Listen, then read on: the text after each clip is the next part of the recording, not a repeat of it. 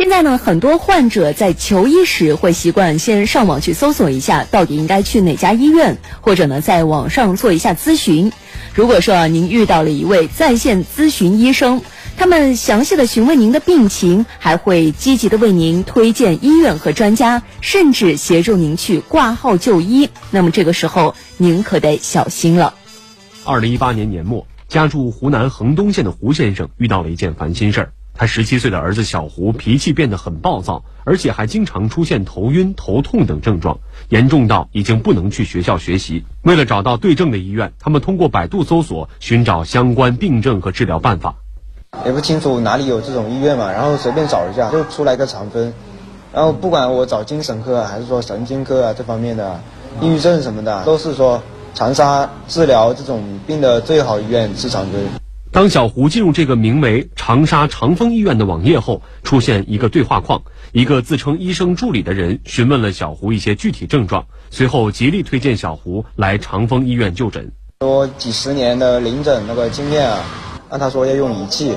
那个强迫症、抑郁症什么的呀，两到三天会有明显的效果。他说治愈率达百分之九十多。在这位医生助理的极力推荐下，胡先生决定带儿子去这家医院试试。在长沙长丰医院的精神心理科，一位名叫胡江泉的医生接待了父子二人。经过一系列问诊和各项身体检查后，医生诊断小胡是强迫症，开出了六种治疗药物，前后共花费一万三千多元。然而，在服药期间，小胡的病症不仅没有好转，还出现了一系列异常反应。反正那个那个眼睛睁一睁不开也，好像像个神经病一样，差不多疯了一的感觉，好像好烦躁一样，好像老啊。走来找去，找来找去的，好像是吃了这个药的原因。随着小胡异常反应的日益加重，胡先生又带着儿子来到了长沙的一家公立医院就诊。在那里，医生诊断小胡并不是强迫症，而是抑郁症，并给他重新开了对症的口服药，前后仅花费了七百多元。目前，小胡的病症已经逐渐得到改善。传播的医疗广告，其中如果含有虚假、欺诈的内容，普通患者是很难识别的。那么，竞价排名、网络依托这些人人喊打却屡打不绝的顽疾，到底该怎么治理呢？继续来听报道。